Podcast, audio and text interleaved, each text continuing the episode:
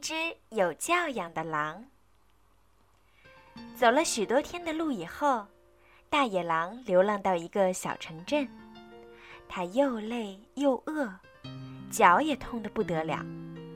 现在，它只剩下一点点钱了，不过那是留着紧急时用的。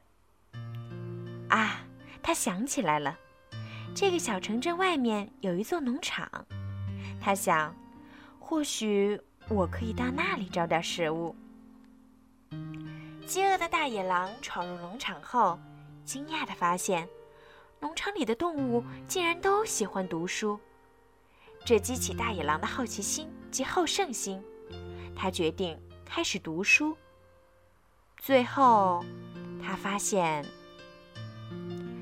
从农场的围栏上望过去，他看见小猪、小鸭和小母牛正在阳光下看书。大野狼从来没有见过动物看书，可能是我眼花了吧。不过他已经饿得没有时间多想。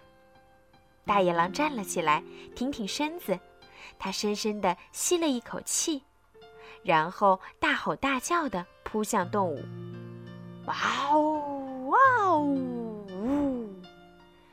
小鸡和小兔赶紧逃命。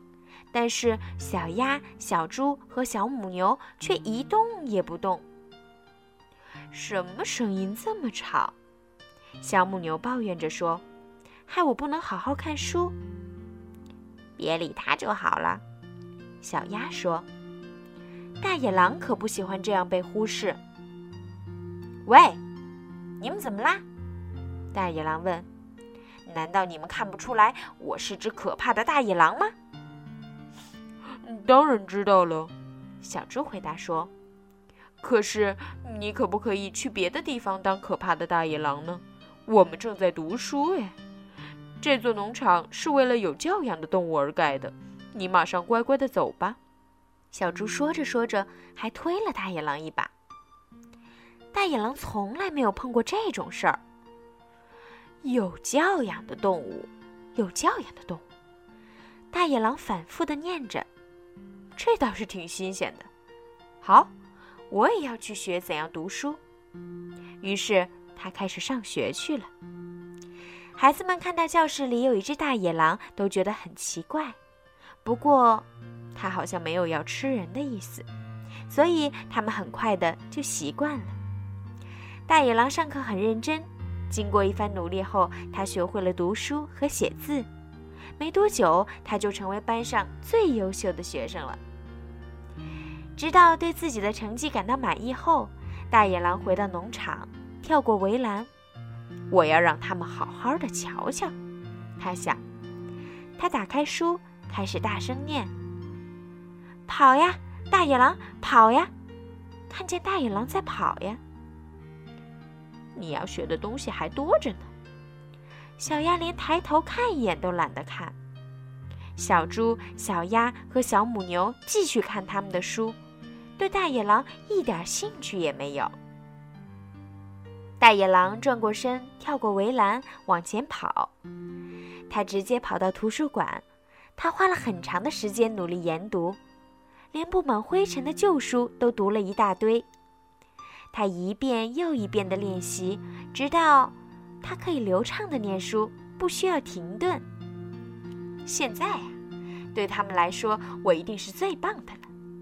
他自言自语地说：“大野狼走到农场的大门，然后敲敲门。这应该会让他们对我印象深刻吧？”他想。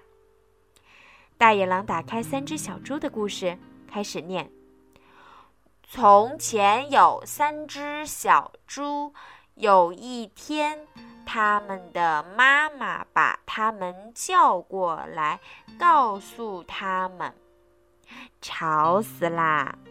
小鸭打断他：“你进步了。”小猪建议说：“可是你还是要有自己的风格才好。”大野狼夹着尾巴，一溜烟儿的逃走了。不过，大野狼是不会放弃的。他数一数剩下的一点点钱，然后走进书店，买了一本很棒的故事书。这是他自己的第一本书。他从早读到晚，仔细地读每一字每一句。他读得这么好，相信那些农场动物一定都会赞不绝口的。叮咚，大野狼拉一拉农场大门的铃铛，他舒舒服服地躺在草地上，然后拿出他的新书，开始念了起来。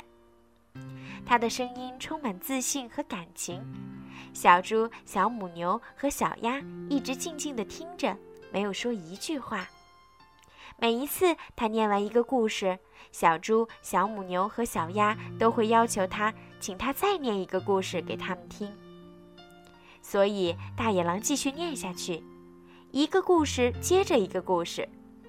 一会儿他是从神灯里钻出来的精灵，一会儿他扮演起小红帽，接下来他又变成无恶不作的海盗。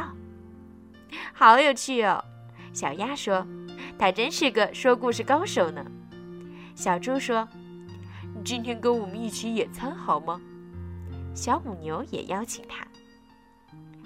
小猪、小母牛、小鸭和大野狼一起野餐，整个下午他们就躺在草地上一直说故事。我们应该去为大家说故事，小母牛突然说：“我们可以到全世界去说。”小鸭也加入意见。我们明天就出发，小猪说。大野狼在草地上伸伸懒腰，他很高兴有这么棒的好朋友。好了，小朋友，今天的故事就讲到这儿啦。你们喜欢听小鱼姐姐讲故事吗？